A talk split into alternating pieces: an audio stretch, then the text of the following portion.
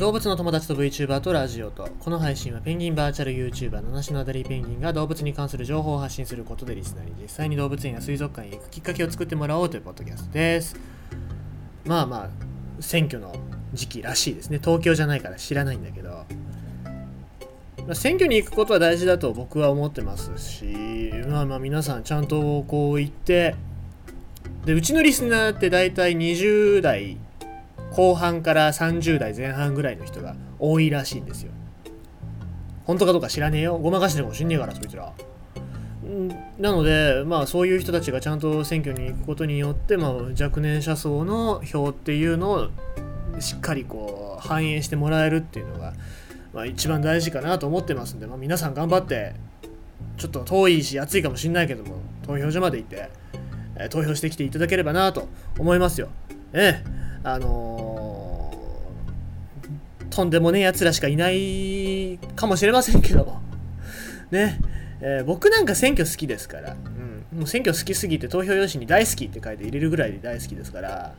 ね、それぐらい、まあなんか、白票でもちゃんとその若者のあれって反映されてますから、ぜひぜひちょっと入れてほしいななんて思っておりますけども、ね、僕が東京都の都知事だったら何やるかな僕が東京都の都知事だったらそうだね。まあ市民都民に動物園に月に1回は行くことを強制させますね。ええ。強制させるしえっ、と行かないやつはあのこの間生放送中に紹介したあの犬型のロボットあれを使ってあの電気スタンロットでビリビリビリってやります。はい。お前は今月行かなかったね。っ水族館かどうかなんで行かなかったのっていう答えが不当なものであれば電気スタンロットでビリビリビリってやります。あドローンも飛ばします。ドローンもね行かないやつに向けてあのスタンロットをビリビリビリっつってね、えあります。じゃあ見つけ出しますから。絶対見つけ出しますから。もうどこに隠れてようがねあの東京都の外に出ようが見つけ出しますから、はい。あそうあの東京都の外に出し出させません。ええコロナ対策として東京都から外に出るやつが正当な理由がなければあの電気スタンガンでビリビリビリってやります。はいね、まあ安全な東京都ができると思います。今の都知事のおばさんよりも僕が政権握った方が多分安全な東京都が守られると思いますので皆さんはぜひあの投票用紙に七種のデリーペンギンと書いて投票してください。さて、えー、ということで今日なんでございますけども今日じゃなくて昨日だね。また1日遅れの記念日ですよ。世界、世界ミーアキャットの日っていうのが、えー昨日だったらしいです。っていうのも、このミーアキャットの日っていうのは、つい最近2、3年ぐらい前、あ2017年に、えーオーストラリアの動物園の飼育担当員さんが定めたものっていうことなんですけども、えーまあ、なんで7月3日か不明なんですけども、えー当日に合わせて今あのその動物園どこだっけ？タロンガウエスタンプレーンズ動物園っていうところらしいんですけどもそこのえーミーアキャットと一緒に写真を撮るキャンペーンをやってるっていうそうなんですね。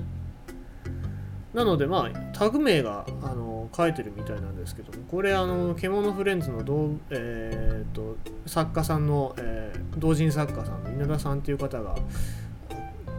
書いてるのでちょっとそれをね後でリツイートしたいと思いますけども、まあ、そんな感じで今日今日じゃない昨日はミーアキャットの日だったらしいです。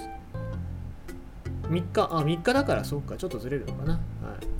い。で、えーまあミーアキャットのお話ですけど、まあ、動物園なんか行くと結構いますよね。僕はミーアキャットフォトジェニックな生き物ですし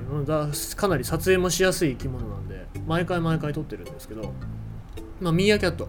まあ、その2本足で立つ姿っていうのが印象的なんですけども性格っていうのはどういう性格なのかっていうのを、えー皆さんにお伝えしたいと思います。でもともとその警戒心が強い攻撃性が強いっていう性格があって、まあ、好奇心も旺盛気になるものに対しては群れ全体で見定めに行きますっていう、えー話なんですね。警戒心が強いっていうのは、まあ、その2本足で立ってこう周りをぐるぐる見回してったりとかっていうところで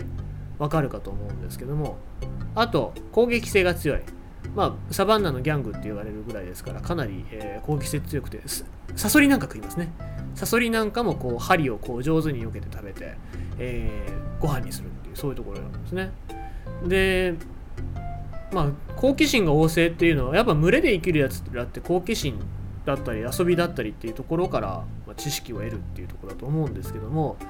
サバンナでミーアキャットの撮影をしてるカメラマンさんが寝そべってたら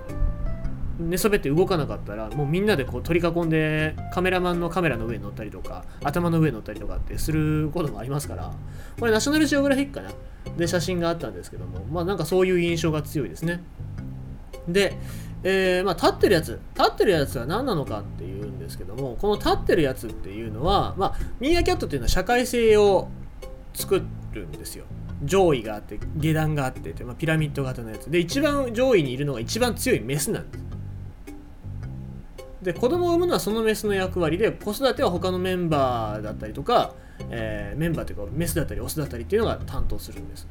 で一番上位のメスと相性の合わないメスっていうのは群れから追い出されます。なので、えー、その追い出されたメスっていうのはどこに行くかは知らないんですけども、まあえー、その見張り役をするやつらっていうのは大体あの群れの中の順位が下の個体がやっててそれを何回か1日のうち何回か交代するっていうんですね。ただまあその立ち上がるっていうのはその見張りだけじゃなくて大体は日光浴なんだそうです。なので何匹かが揃ってこうわって立って、えー、見てたりするんですけどもあれは日光浴だったりあとバイオパーク行った時にみんなが一斉に立ってたシーン僕は動物の友達の中で収めてきたんですけどあれは飼育員さんが餌を持ってきた時に、えー、みんなで「あ餌が来た!」っつって見てたシーンですねなので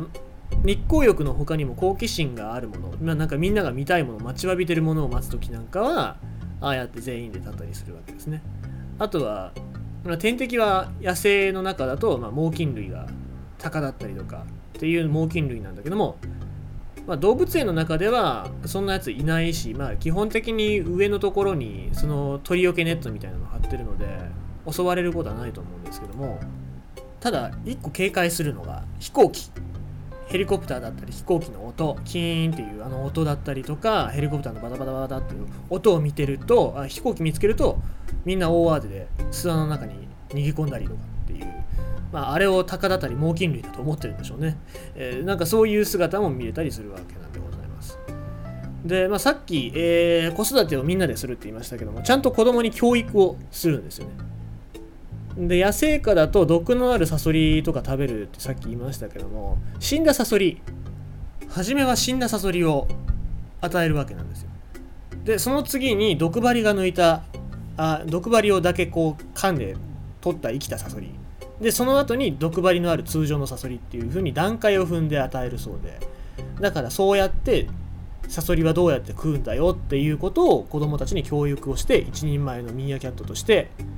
活躍できるようにっていう教育を施すわけなんですね。で動物園の中だとそういう姿サソサソリなんか渡せませんから、えー、ミルワーム。これを与えたら最初に大人が一回そのミルワームを殺してそれを子供に渡すっていうことをやるらしいので、まあ、なかなかそういうシーンって見られないかもしれないんだけどもちょっともし、えー、見れる機会があったらそういうところにも注目してみるといいんじゃないかななんて思ってま。あカメラ持って一番最初に撮るべき動物っていうのは僕はミーアキャットだと思ってますからまあぜひぜひちょっとミーアキャット注目して見ていただければと思いますということで今日はミーアキャットの世界ミーアキャットの日のお話でございました。選挙いけよ。